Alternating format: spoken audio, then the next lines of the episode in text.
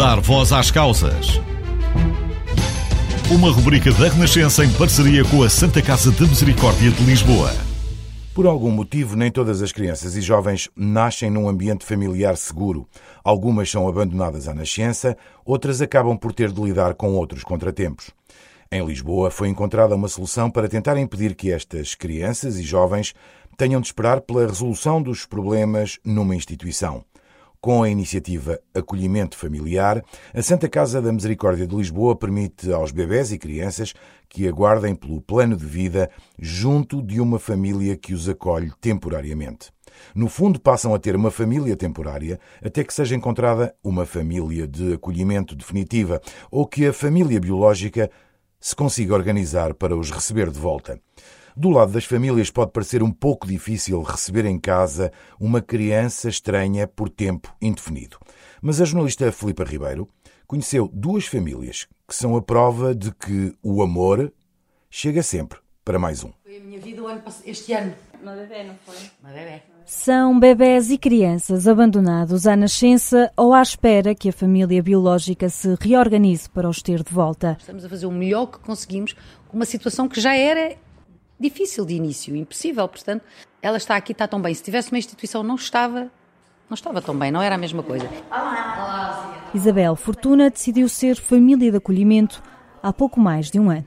Eu fui casada durante 20 anos e sempre dissemos aos nossos filhos que queríamos adotar uma criança. Mas, entretanto, a vida dá voltas que nós não esperamos e nós separámos-nos e eu não quis não me fazia sentido sozinha adotar uma criança, mas os meus filhos sempre cobraram um bocadinho, mas tu disseste e tal, sempre vamos adotar, vamos adotar. Um dia na escola, através da mãe de um aluno meu, apareceu lá com um bebê e falou-me do projeto e eu fiquei, ok, isto pode ser a resposta. Cheguei a casa, falei aos meus filhos, olha, adotar a mãe já disse que não, mas isto assim, assim, o que é que vos parece?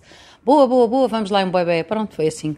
A primeira chamada para ir buscar um bebê ao hospital aconteceu um mês depois do processo de candidatura ser aprovado. Fim de julho, portanto as pessoas já todas organizadas para ir de férias, incluindo eu, que ia daí a três dias. Ou vai para si ou vai para uma instituição. Eu disse, ah, postas das coisas assim, vem para mim, óbvio, não é? Cheguei a casa na terça-feira, falei com os meus filhos: olha, não, não, não, o que é que vos parece? Vamos, mãe, bora avante. Na quinta-feira fui buscá-la hum, às três da tarde. Pus um WhatsApp na minha família, como eu lhe disse, são muitos, porque somos seis irmãos, mais os filhos, mais os sobrinhos. E dessa quarta de manhã até à quinta hora de almoço, fiquei com tudo cá em casa o que eu precisava. Começou assim a cuidar de Mimi, que acabou por ficar 11 meses. A dificuldade maior, vou-lhe dizer, teve a ver com o facto de eu, aos 55 anos, ter que acordar de 3 em 3 horas à noite. Ainda por cima, ela não acordava sozinha, portanto, eu tinha que acordar para acordar. Mimi deixou a casa de Isabel Fortuna há um mês, mas o contacto entre as duas mantém-se. Se eu deixar de lá ir uma vez por mês, ela vai se esquecer de mim, óbvio. Neste momento, eu não estou preparada para fazer isso, para deixar de a visitar. Não estou. Esta é bebê vai ser adotada agora em breve. Chegamos à casa da família Sepúlveda.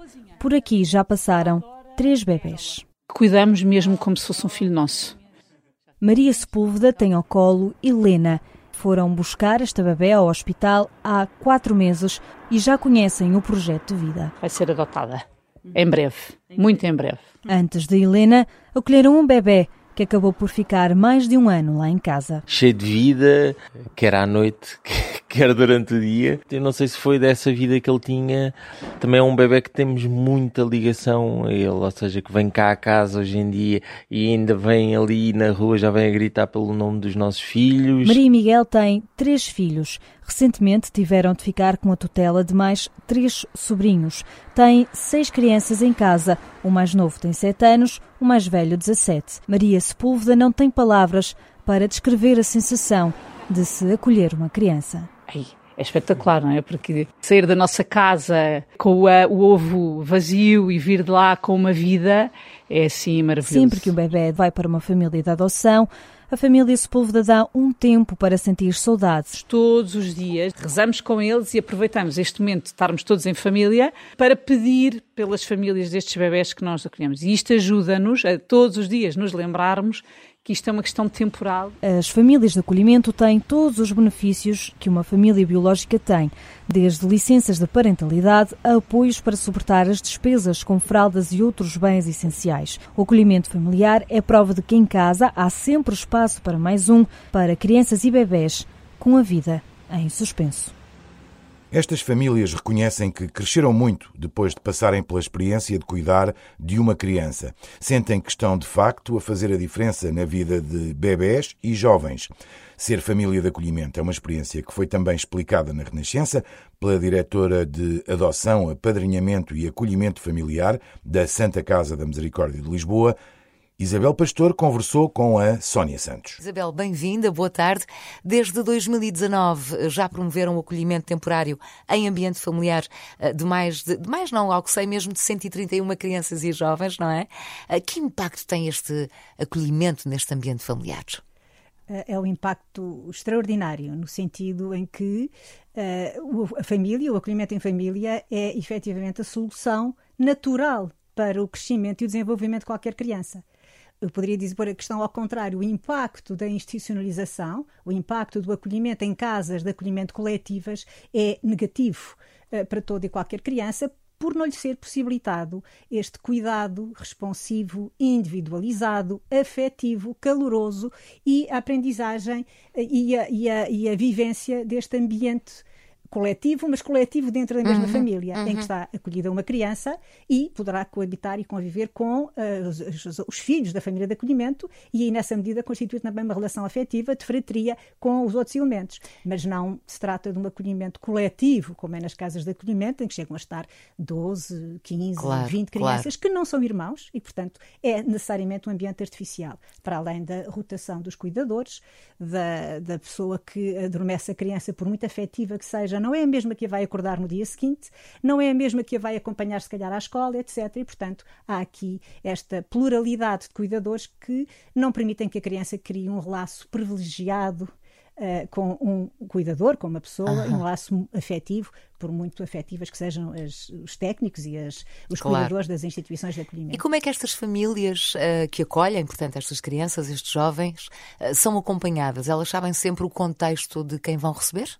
São sempre informadas uh, do contexto e previamente são preparadas, são formadas, recebem uma, uma, formação e são também avaliadas para verificar não só se têm efetivamente as tais competências que lhes permitem dar esta resposta de família de acolhimento, como também aferir qual será o perfil uh, de criança para a qual esta família estará capacitada para dar melhor resposta.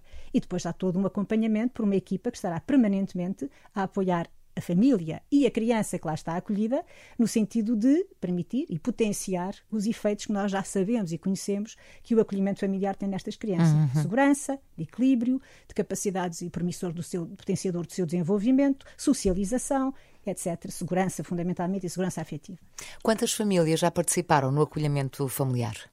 Uh, neste momento temos 85 famílias avaliadas e selecionadas e uh, das quais neste momento estão 65 ou 66 em exercício, portanto com uma criança, uhum. uma ou mais crianças acolhidas. E já agora, Isabel, como é que uma família se pode candidatar?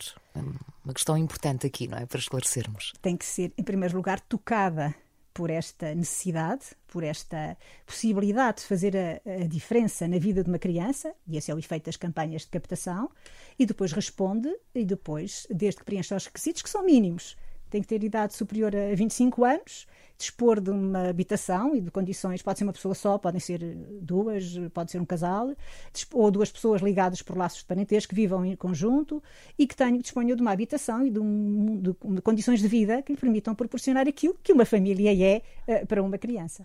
Muito obrigada, Isabel Pastor. O amor da família e a importância de abrir a porta de casa para ajudar crianças e bebés com a vida em suspenso é a última das causas a que damos voz. Nesta viagem, testemunhamos várias histórias de vidas difíceis e aprendemos que às vezes uma pequena ajuda, como uma simples bicicleta, pode mudar a vida de alguém. Seguimos, mochila cheia de pessoas inspiradoras, para a Jornada Mundial da Juventude. Dar voz às causas. Uma rubrica da Renascença em parceria com a Santa Casa de Misericórdia de Lisboa.